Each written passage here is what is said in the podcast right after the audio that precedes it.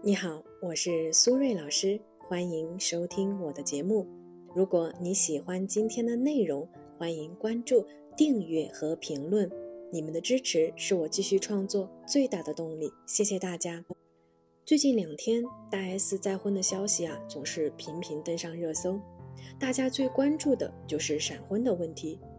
不管是和汪小菲见了四次面就定终身的第一段婚姻，还是这一次呢和二十年前的前任男友鞠婧祎网聊两个月就远程登记结婚的第二次婚姻，都是啊如出一辙，让吃瓜群众呢为他捏把汗。各种各样的说法呢，也是层出不穷。但是很多人所说的童年缺爱和自我认同危机，甚至是报复前夫，我个人觉得呢，多少有点偏颇了。所以呢，今天我们从专业的角度，通过分析大 S 的价值观，来具体的聊一聊关于闪婚的那些事儿，一起呢，透过现象看本质。让你进一步了解闪婚体质具备的心理特征。如果呢正在听节目的朋友对于这个话题有自己独特的观点，欢迎分享在我们的评论区。另外呢，如果你也遇到了一些心理或者情感方面的困惑，也欢迎呢添加我的微信 b h 苏瑞和我聊一聊。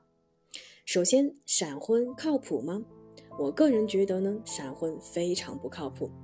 因为呢，通常闪婚就意味着彼此实际的了解程度啊并不高。我们结合呢大 S 的实际情况，分手二十年后，通过电话和视频聊天两个月就远程登记结婚，并且呢，结婚的原因有一个很关键的因素是，在防疫政策下，男方呢只有用夫妻的身份才能从韩国入境中国台湾和大 S 见面。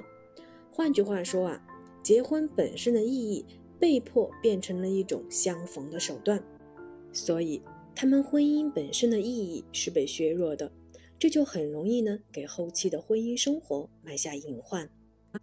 比如，按照大 S 最新的说法，自己呢会在韩国和中国台湾两地轮流居住。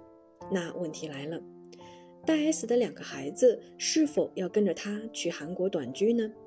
如果一起去，孩子上学怎么办？如果不去，他真的舍得抛下自己从小亲手带大的两个孩子，自己跟着先生和婆婆在韩国生活吗？我相信，不管怎么选，男方和女方啊，都需要巨大的妥协和牺牲。所以呢，这种情况下，两个人呢就会很容易心理不平衡，最终导致呢婚姻关系面临危机。其次，我们来思考一个问题：为什么大 S 会闪婚？或者说，什么样性格的人容易闪婚呢？从动机心理学的角度来讲，闪婚体质呢有两个比较突出的特质：高浪漫和低安宁。也就是说，闪婚体质的人对浪漫的需求比较高，对安全感的需求则比较低。我们先说一下高浪漫，以大 S 为例。爱美、爱白、爱瘦是出了名的，这一点呢也非常的符合高浪漫女生的特质。同时呢，她们喜欢的异性通常来说呢都是身材高大、有明显的肌肉线条、具有很强的男性魅力，也就是这位巨先生这样的肌肉猛男型。我们再来说低安宁。其实这一点呢，我们可以从大 S 在二十年前看过一场男方啊在演唱会上火辣的唱跳节目，就一见钟情，主动去韩国追爱，并且呢在脚踝上用韩文纹身纪念，就可以看得出来。其实这一点呢是非常符合低安宁的特质的，因为对安全感的需求啊比较低的女生的性格是敢于冒险和尝试。他们的骨子里认为呢，改变就是机会，所以敢想敢干，执行力很强。综上所述呢，具有像大 S 这样的闪婚体质的人，天性啊是非常感性而浪漫的，他们的情感丰富而炽烈，并且呢，做决策的时候勇于尝试，敢于承担风险。最后呢，大 S 闪婚呢有其特殊性，不建议效仿，因为呢，她现在的人生阶段而言。有儿有女，财富自由，已经实现了择偶自由。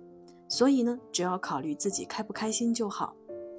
这也是他所接受采访讲的：不办婚礼、不生孩子、不去韩国定居的原因。